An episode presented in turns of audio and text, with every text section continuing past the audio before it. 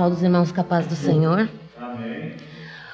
Irmãos, a lição de hoje vem falar do, desse grande mistério da unidade revelada. Esse grande mistério que nos é trazido é o mistério da igreja, irmãos. E aqui mistério ele vem de segredo, né, de doutrina sagrada e ele secreta. E esse, essa doutrina secreta, ela foi passada já de conhecimento de Deus por muito tempo. Todos tinham noção de nação, noção de povo, mas não noção de igreja. A gente vê aqui em Gênesis, no capítulo já no capítulo 12, no versículo 3, ele diz assim: E abençoarei os que te abençoarem, amaldiçoarei os que te amaldiçoarem, e em ti serão benditas todas as famílias da terra. Então já tinha noção de família, noção de povo, noção de nação, mas a igreja só foi revelada em Cristo. E é essa revelação que nós vamos falar hoje, né? Essa revelação tão linda que vai fazer a diferença, né? Então aqui a primeira parte vem falar do mistério oculto no Antigo Testamento.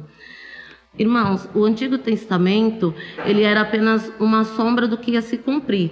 Então, mesmo já tendo algumas ideias, o nosso Deus, ele não, ele sabia que o povo não tinha ainda entendimento para entender como ia funcionar uma igreja que juntasse todo mundo. Eles não iam aceitar. Os judeus estavam sendo preparados para poderem fazer a vontade do Senhor, ser a nação que representava, né, Deus na terra e os ímpios não iam aceitar porque eles tinham os seus paganismos, as suas tradições, então eles não se viam como um só povo. Então aqui um exemplo, né, nós temos em 1 Mateus, 1 Timóteo 2:4, ele vem falar de uma verdade que esteve encoberta e que foi desvendada para o benefício de todos. De quem que foi revelada, irmãos? Ela foi revelada para cada um de nós com Cristo um projeto antigo, quero que os irmãos entendam, é um projeto antigo, porém que foi revelado com a novidade de Cristo, com as boas novas. Então Cristo ele vem trazer um projeto que já era lá do coração do Pai, um projeto velho, porém que a maturidade só pôde ser revelado quando ele veio nascendo nesse mundo trazendo essa ideia, somar gentios somar judeus e fazer uma nação única, sem preconceito, sem raça, sem tribo. Então a gente tem que entender que aqui ele está colocando negros, brancos, pardos, italianos, muçulmanos. Ele está juntando nações, juntando as raças, os idiomas. Ele está deixando nivelado todos como uma só nação, os filhos de Deus, os cristãos. Então aqui ele continua falando do desconhecimento desse mistério. A gente tem que entender aqui que não quer dizer que antes da nova aliança ninguém tinha conhecimento. Nós temos que entender aqui que eles não tinham conhecimento de como se daria. Vamos ver aqui em Gênesis 22, 18. Ele fala aqui, ó. E em tua semente serão benditas todas as nações. Então, primeiro fala Abraão das famílias, agora fala das nações. Então, nós temos que entender que já tinham o entendimento de que Deus, ele vinha sim trazer unidade, mas eles não conseguiam entender de qual forma eles iam ser incluídos com aqueles que não conheciam Deus, não aceitavam a doutrina de Deus e não tinham conhecimento nenhum, principalmente de um Deus único, né? Que é o nosso Deus, um Deus único. Então, assim, aqui a gente tem que entender: falou de família, falou de nação, mas como que iria acontecer esse povo único, essa nação santa? Então, aqui na lição ele vem falando, né, de que eles tinham um conhecimento acerca de que Deus queria unificar mas os antigos não sabiam como se daria a unificação. Os gentios não sabiam de qual forma eles poderiam estar juntos, gentios e judeus. Aí aqui ele vem falando do mistério dos profetas da antiga aliança. Eles fizeram menção também desses profetas que aconteceria algo novo. Malaquias fala, Isaías fala, principalmente Isaías, que é o profeta que mais fala de Cristo, ele vem falando que vai acontecer algo novo, que vai vir um rebento da raiz de Jessé, que vai trazer a unidade, que sobre ele vão estar todas as nações aos seus pés, que ele vai ser rei santo, que vai reinar. Então, muitos dos profetas antigos vão falar desse novo rebento. Malaquias 1:11, um exemplo para os irmãos, ele vai falar, ele fala assim, ó, mas desde o nascente do sol até o poente será grande entre as nações o meu nome, e em todo lugar se oferecerá o meu nome incenso e uma oblação pura, porque o meu nome será grande entre as nações, diz o Senhor dos exércitos. Irmãos, várias referências vão falar do nosso Senhor Jesus Cristo ele já vai vir sendo mencionado pelos profetas antigos. Porém, ainda não há um derramamento do Espírito Santo, não há um conhecimento amplo. Os irmãos sabem que os antigos profetas, eles tinham sim, o, um, o Espírito Santo era derramado somente sobre eles e os reis. Então não havia uma divulgação grande como hoje nós temos com o derramamento do Espírito Santo, aquele que busca conhece o Deus Altíssimo através do seu filho Jesus. Então nós vemos que aqui o mistério e os profetas da antiga aliança já mencionavam Jesus, mas não mencionavam a igreja. Eu quero frisar bem isso, irmãos. A igreja não é mencionada enquanto estamos na, na antiga aliança. A igreja só é mencionada a partir do Novo Testamento. Por quê? porque ela se completa com Cristo. Então nós temos que entender essa diferença. Velho Testamento não fala de igreja, certo? Tanto que Cristo pregava nas sinagogas, que era onde os judeus traziam a palavra do Senhor e lá explanavam ela. Então aqui nós vamos ver que quando Cristo chega, quando ele traz essa novidade, esse mistério revelado, ele vai trazer primeiro a quem? ele vai trazer aos, aos apóstolos do Novo Testamento, ele vai trazer aos discípulos, ele vai falar como que o Pai quer essa unidade. Irmãs, irmãos, mistério fala de algo escondido até aquele minuto. Mistério não é um mistério eterno, que nunca ninguém vai saber, nunca vai contar. Ai, Jesus ainda tem um mistério oculto aqui na Bíblia que a gente vai procurar. Não, irmãos. Está falando de um mistério que até aquele momento estava sendo escondido por falta de, principalmente ainda de entendimento por parte do povo. Então, aqui, a partir do Novo Testamento, o entendimento muda. Com o Novo Testamento, nós vamos entrar na dispensação da graça são sete dispensações e nós vamos entrar na dispensação da graça a partir de Cristo Jesus. E ele vai falar que dispensação, irmãos, é, nós não vamos entrar no mérito, mas dispensação é como Deus se manifesta com o povo, a forma dele tratar com o povo e o entendimento do povo para com Deus. Então, a dispensação da graça, ela inicia com Cristo e nós ainda estamos nela. Nós, a última dispensação vai ser o milênio. Então, nós temos sete dispensações. Então, aqui, esse tempo, essa dispensação, é a forma como Deus tem falado com a igreja. Como ele tem falado hoje, através do Espírito Santo, através de Cristo Jesus e através da palavra do Senhor. É essa graça que nos tem sido alcançada nesse tempo que vivemos agora. Nós estamos nessa dispensação. Então, aqui, a palavra do Senhor ela vem falar uma coisa interessante.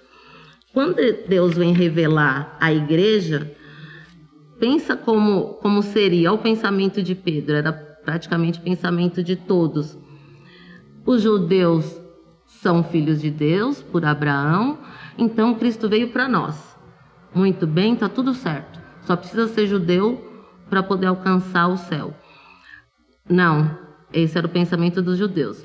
Já os ímpios pensavam assim: esse Deus nunca teve nada com a gente, então vai continuar da mesma forma, nada vai mudar. Cristo vem falar: não, eu vim trazer ímpio, judeu e fazer um, uma nova um, trazer uma nova história, escrever um novo momento. Quando ele fala, olha, eu quero uma igreja com os dois, ficou esquisito, irmãos. Os, os irmãos, a princípio, tiveram dificuldade de aceitar, queriam trazer tradições, queriam trazer coisas do judaísmo.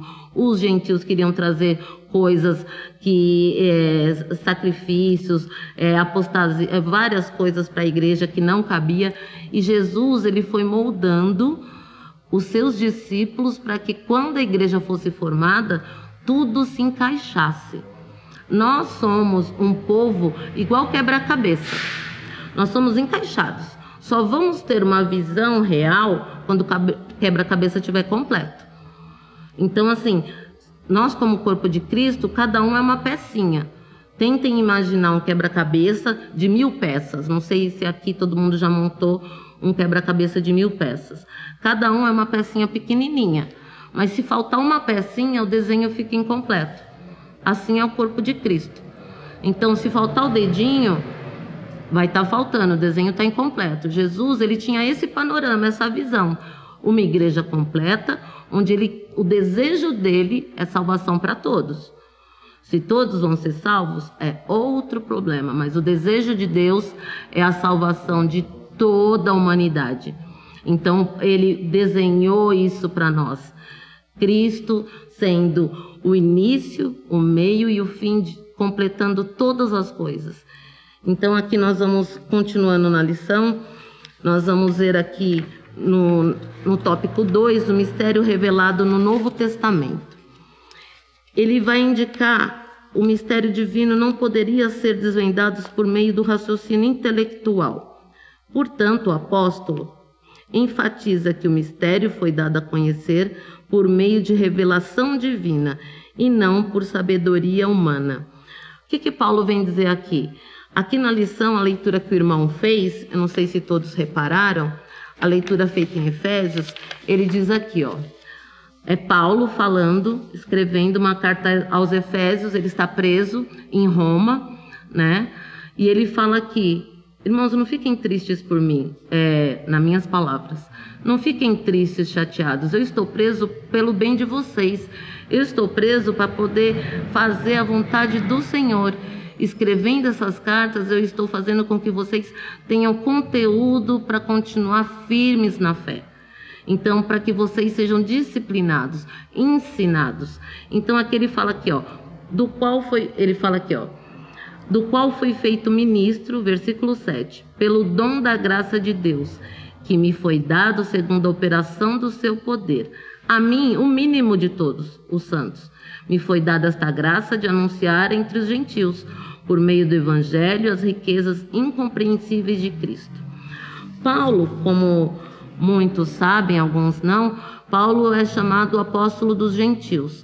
Paulo era muito, muito intelectual, muito inteligente, falava várias línguas, ele era estudioso, estudou aos pés de Gamaliel, então era um conceituado homem para os judeus. Ele conhecia muito a palavra dos judeus e ele tinha muito conhecimento humano.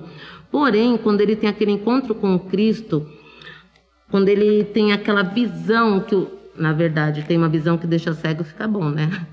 E aí ele vai começar a depender de Deus.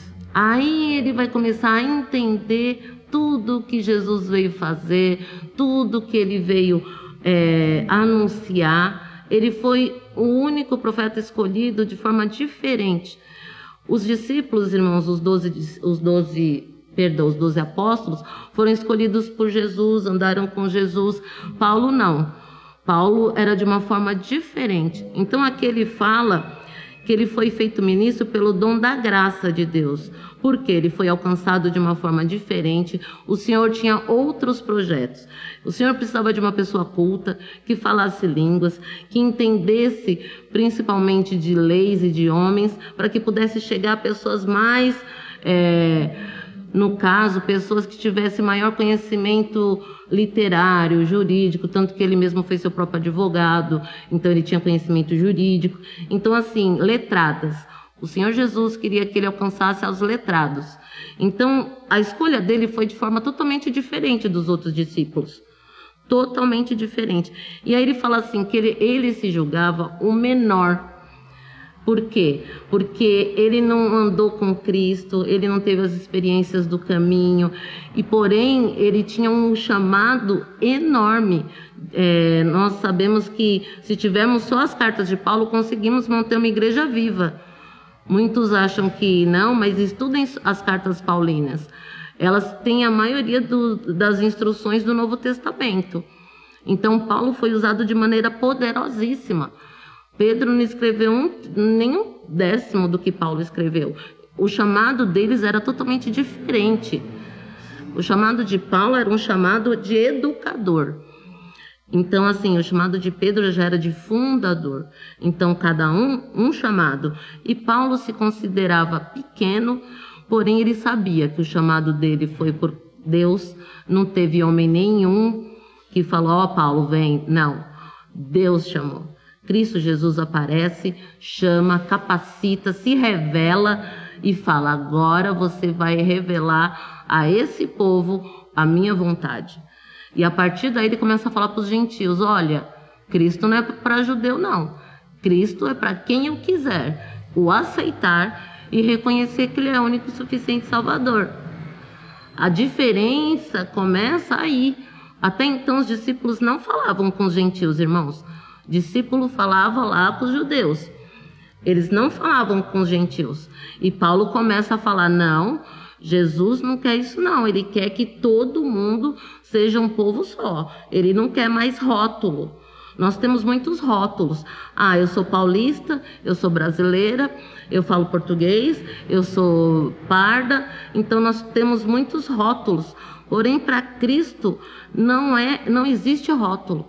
Não existe afro, índio, é, branco, não. Para Cristo existe aquele que o aceita é o Filho de Deus. Aquele que não aceita já já no infelizmente aquele que não o aceita fica na dependência do inimigo, né? Porque ou com Cristo ou contra Cristo, não tem terceira opção não. Só tem duas, com, com Jesus ou sem Jesus. Então aqui ele vem falar que, olha, eu fui chamado por Cristo. Não fui chamado por homens, mas eu fui chamado para falar para todos. Jesus é um só, que é unir a igreja num só propósito. A igreja não pode ser partilhada. A igreja não pode ser dividida.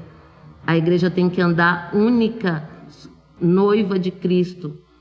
Ela não pode. Já viu uma noiva toda picadinha? Não, né? A noiva tem que ter um vestido único, com véu, tá limpinha, branquinha.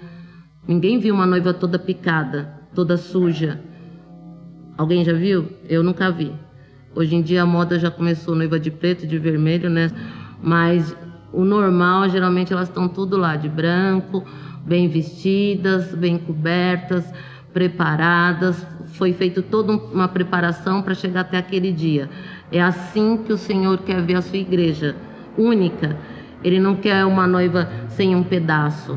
Ele não quer que esteja faltando nada. Então nós temos que entender que aqui o propósito de Paulo aqui é falar aos Efésios: olha, gente, eu fui chamado por Cristo para dizer para vocês que todos nós somos igreja. O mistério de Cristo é a igreja de Cristo de pé na terra. Enquanto a igreja estiver firme de pé, as portas do inferno não vão prevalecer. Nós temos que entender que a igreja ela tem uma, uma função na terra muito grande. Nós temos que falar para todos: estamos aqui porque Jesus ama. Irmãos, é a função da igreja hoje. Então nós temos que entender aqui, ó, no capítulo 3, ele vem falar que o mistério, quem vai revelar agora esse mistério? Ele vai falar aqui, ó. Em termos gerais, o mistério revelado é a igreja. Essa revelação começa pela declaração de que o Pai idealizou tudo desde sempre e prossegue com a execução da obra em Cristo Jesus. Irmãos, ele vem falar que a responsabilidade hoje da igreja é difundir o reino de Deus. Como que nós temos que fazer isso? pregando a palavra, evangelizando, tendo escola dominical, explicando, tirando dúvidas de que só o nosso Jesus é o único capaz de perdoar pecados. Então, assim, Deus, ele quando nos chama, ele nos convence do pecado, da justiça e do juízo. E nós somos uma nova criatura a partir do momento que o aceitamos. Nós somos filhos de Deus, temos nosso nome escrito no livro da vida. Isso não é pouca coisa. Tem muita gente que não anda dando valor, mas não é pouca coisa. Você ser filho de Deus é muito, meus irmãos. Então nós temos que entender que agora a função da igreja, a responsabilidade da igreja é revelar Cristo. É revelar que a igreja ela nasce com o propósito de salvação. Falar de Jesus, mostrar o caminho e pregar que Deus quer que todos sejam salvos, sem exceção. Haverá exceções, Kátia? Haverá exceções, mas Deus não quer exceções. Ele veio para que todos tenham vida e vida em abundância.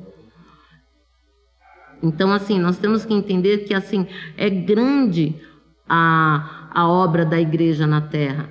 Tem gente fazendo pouco caso, achando que igreja é um círculo onde a gente só vem se ver, onde a gente vem passar tempo, né? Que nem, ai, nossa, com saudade dos irmãos, nunca mais vi ninguém. Tá com saudade de orar? Tá com saudade de ouvir a palavra? Eu tô com saudade até das paredes. eu tô com saudade de tudo. Então, assim, é, esse lugar é lugar de refúgio. Nós temos que estar com saudade de sentir a presença dos irmãos como corpo. Então, assim, nós não podemos fazer a casa do Senhor como um shopping center. Ai, que saudade de fazer compra. Não, aqui é onde a gente se sente corpo de Cristo, é onde a gente entende o chamamento do Senhor. Olha, agreguem, juntem-se. A igreja foi feita para andar em conjunto. A igreja não se faz com um homem só. A igreja precisa de muitos homens, muitas mulheres dispostos a falar do Senhor Jesus. Então, assim, quando nós somos perguntados sobre qual é a relação de Cristo com a igreja, é Cristo que inicia a igreja. A igreja primitiva ela só vai nascer quando Cristo vem à terra. Então aqui nós temos que entender que assim, to, toda vez que nós temos um propósito, nós temos um mistério revelado, nós, nós temos aqui o descobrimento de uma nova verdade.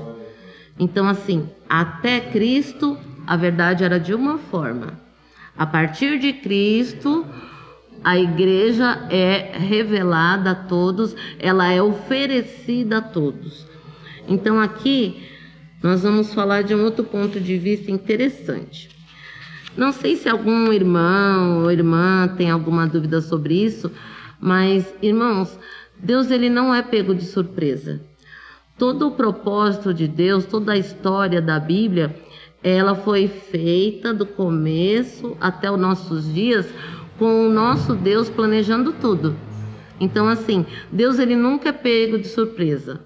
Então, quando houve o pecado no Éden, ele já tinha planejado o remidor, já tinha planejado o salvador do mundo. Então aqui as, fala assim: ah, a igreja surgiu do nada. Não, a igreja surgiu do plano de Deus. Ele planejou a família, ele planejou a nação e ele planejou um povo santo. Então, igreja não é um acaso. Igreja é plano de Deus. Então, assim, Deus não faz nada por acaso. Não há coincidências na Bíblia. Então nós temos que ver que muitas das vezes a pessoa fala, é, será né, que Deus já tinha planejado tudo? Já, irmãos. Como tudo já está escrito até o Apocalipse, nós temos também a no, novos céus, nova terra, nós temos a guerra do Armagedon. O Senhor, ele já ele vem colocando tudo no seu devido lugar até alcançar verdadeiramente aqueles que na cegueira se perderam no caminho, que são os judeus. Então, assim, até a eles a salvação vai chegar, vai buscar, vai trazer para poder unir então, assim, são nações se unindo. Então, assim, muitas das vezes a gente lê a Bíblia e não entende quando aquela palavra fala: todos os joelhos se dobrarão. Todos é todos mesmo. É, é todos os joelhos, do Japão até o Alasca. Então, assim, de norte a sul, de todo o continente, de todo o país, de todo o mundo, vai se dobrar e vai confessar que só o Senhor é Deus. É o plano do Senhor. Ele sabe que vai acontecer. No tempo certo vai acontecer. A vinda de Cristo, ela já está marcada no céu, mas quem sabe é só Deus e Jesus. Antes era só Deus, mas quando Jesus voltou à esfera de Deus pleno, né, e deixou, a, deixou aqui a nossa terra, ele também sabe. Então esse dia vai chegar, vai, não tenham dúvida de que vai chegar o dia de que o Senhor vem buscar uma noiva, vem buscar uma igreja, essa igreja que nós estamos tentando com esforço montar. Uma igreja que não prega placa, mas que prega amor, que prega salvação, que prega novidade de vida. É essa igreja que nós estamos aqui na terra procurando fazer. Então nós temos que entender que tudo que o Senhor faz é bom. Então, assim, Ele tem o melhor dessa terra para nós. E Ele tem o melhor da vida eterna para nós. Então, nós vamos aqui, já indo para o final, o mistério pré-estabelecido por Deus. Em primeiro a Pedro, primeira carta de Pedro, vamos ler aqui no capítulo 1, versículo 20. O eterno propósito em Cristo, já no finalzinho da nossa lição o qual, na verdade, em outro tempo, foi conhecido, ainda antes da fundação do mundo, mas manifestado nestes últimos tempos por amor de vós. Então aqui a palavra do Senhor, ela está dizendo que desde os séculos esteve oculto em Deus que tudo criou a igreja. Ela estava oculta, porém hoje ela é nos revelada.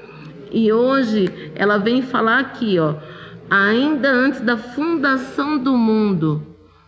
Os irmãos conseguem contemplar quando foi isso? É há muito tempo atrás que a igreja, a igreja, irmãos, ela existe depois de Cristo, então vamos fazer uma conta aí, quase dois mil anos a igreja tem. Porém, se nós formos ver, no coração de Deus, ela tem milhões de anos, porque no coração de Deus já existia igreja. Já existia um lugar onde todo mundo se junta para adorar a Deus, para buscar a Deus, para conhecer Deus, para exaltar o nome santo do Senhor, para que todas as diferenças caiam por terra, onde não existe nem rico nem pobre. Então aqui a gente vai ver que o Senhor ele fala de um plano divinamente inspirado e pré-estabelecido. Ele já tinha feito todos os planos para que naquela virada dos tempos, quando Cristo viesse à terra, ele viesse trazer as boas novas de um novo tempo, de uma nova forma de adorar, de uma nova forma de conhecer Deus, de intimidade com Deus. Então, quando nós temos que o véu do templo se rasga, é porque nós temos uma nova forma de adorar e de conversar com Deus, sem ninguém nos intermediando, direto, direto à fonte, direto ao manancial. Então, Cristo, Ele é o nosso manancial, Ele é a nossa fonte, Ele é, o no, é, é aquele que está acima de todas as coisas. Irmãos, não existe nada que nos separe de Cristo Jesus. Nada. Então, assim, nós não devemos buscar estrelas, sol, pessoas, espíritos, não. Devemos buscar a Cristo, que é o verdadeiro caminho, a verdade e a vida. Então, esse Cristo é anunciado na igreja. E agora a igreja vai fazer o papel de anunciar esse Cristo. Olha que lindo! Cristo anuncia a igreja e a igreja vai anunciar Cristo. Então é o casamento perfeito, né? Cristo traz o plano de Deus, né, da fundação da igreja e agora a igreja vai trazer Jesus a todos aqueles que não a conhecem para que tenham vida, né? Então assim, o propósito de Deus é lindo, irmãos, muito lindo. Então, aqui já no final, ele vem falar das ações praticadas por Deus. Então, aqui em Hebreus 1, 1, ele vem, capítulo 1, versículo 1, ele vai falar assim: Havendo Deus antigamente falado muitas vezes e de muitas maneiras aos pais, pelos profetas, a nós falou-nos nestes últimos dias pelo Filho. Então, aqui, ele vem falando, porque na lição ele vem falar sobre os profetas, né, do, do Novo Testamento. Então, os profetas do Velho Testamento, eles tinham uma visão parcial, né? Eles não tinham a visão de igreja, isso tem que ficar na cabeça dos irmãos, né? Que eles não tinham visão de igreja. Porém, quando o Senhor Jesus ele começa a sua pregação e ele começa já a cumprir o seu chamado e ele começa a falar sim de uma igreja e de um, de um lugar onde estaríamos todos adorando em espírito e em verdade, aí ele vem ensinar. Ele vem falar aos discípulos e a partir daí os profetas que se levantam, todos eles já têm a visão e já têm aquela palavra igreja, já tem a menção do que é igreja, já tem aquela revelação do que é cristianismo, do que é parecer-se com Cristo. Os cristãos nada mais são do que aqueles que se parecem com Cristo. Nós buscamos nos assemelhar a Cristo, por isso somos chamados de cristãos. Então, aqui na lição, ele vem, aqui no final, ele vem dizer que Deus nem. Ah, aqui voltando um pouquinho. É, a gente tinha aqui comentado, né, que o Senhor Jesus ele criando tudo, né, fazendo tudo desde os antigos tempos até hoje, fazendo todo o plano da criação, como a gente aqui na escola dominical aprende com as crianças, né, o plano da criação. Nós temos que entender que uma das coisas que as pessoas tentam, é, de toda forma, é, ofender e ofuscar o brilho de Cristo é falando que Deus é o culpado do mal. Não. Deus criou tudo, criou. Porém, ele nos deixa e nos permite ter o livre-arbítrio. Então, se o mal existe, ele existe pelo livre-arbítrio, porque o Senhor, ele criou todas as coisas, porém ele não nos obriga a nada. Então, assim, nós temos sim atitudes daninhas, atitudes maléficas que nascem do coração do homem, porque estamos aqui, o mundo jaz no maligno. Então, nós temos a influência do maligno, porém, não são obras de Deus. Então, aqui na lição, ele vem, antes aqui da conclusão, ele vem dizer que há ações praticadas por Deus pelas quais tem ele responsabilidade soberana e também as ações das quais ele, embora permita que aconteçam, não é o responsável. Deus nem é o autor do mal, nem é a causa derradeira do pecado. Então nós temos que entender que muitas das vezes a pessoa pensa assim: ah, mas se Deus já planejou tudo de Gênesis a Apocalipse, a gente não tem opção. A gente está obrigado a seguir a vontade de Deus. Não. Deus quer que todos sejam salvos? Sim. Porém, ele apresenta a salvação. Você quer? Você quer servir a Jesus? Você quer deixar uma vida de pecado, de erro? Você quer poder falar que Deus é o seu criador, é o seu salvador e de que você anda segundo a sua vontade, que você é servo do Senhor? Se você quiser, muito que bem. Parabéns. Você tem o nome escrito no livro da vida e agora você caminha com o Espírito Santo. Se você não quer, muito que bem. Você está ao seu bel prazer. Então, a gente não pode nunca falar que Deus criou tudo, criou o mal e o mundo e a gente está o Deus dará, como diz o mundo. Não. Nós estamos segundo a nossa vontade. Escolhemos Deus? Sim ou não? Então, aqui na lição, ele vem apresentar uma igreja. Você quer participar dessa igreja? Quando Jesus vier, você quer subir com a noiva? Você quer morar no céu? É uma opção, irmãos. A gente só tem duas opções: morar no céu ou morar no inferno. Dois lugares.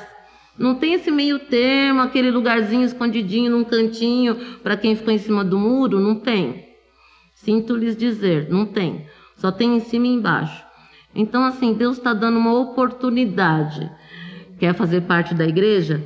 Lavem-se, limpe-se, santifiquem-se. Vem fazer parte dessa igreja, desse povo santo. Vem buscar Deus. Não quer? Fiquem à vontade. A igreja não tem que ser obrigada. A gente não está aqui forçando ninguém a aceitar Jesus. A gente está mostrando que a igreja veio para um novo tempo tempo de vida e vida abundante. Amém? Eu queria agradecer a todos, principalmente Ridabre de Mauro, por essa oportunidade e dizer a vocês que é muito bom quando a gente pega a palavra, estuda, se debruça e lê e volta e marca e tira dúvida. Aprender de Jesus, irmãos, é muito bom. Então, assim, tentem, se esforcem, busquem, tá na internet as lições, se esforcem, né? Venham junto nessas lives de domingo aprender com Jesus, porque ele tem capacitado aos irmãos, tem capacitado a cada um de nós a falar desse amor. Amém? E assim eu agradeço essa rica oportunidade em nome de Jesus.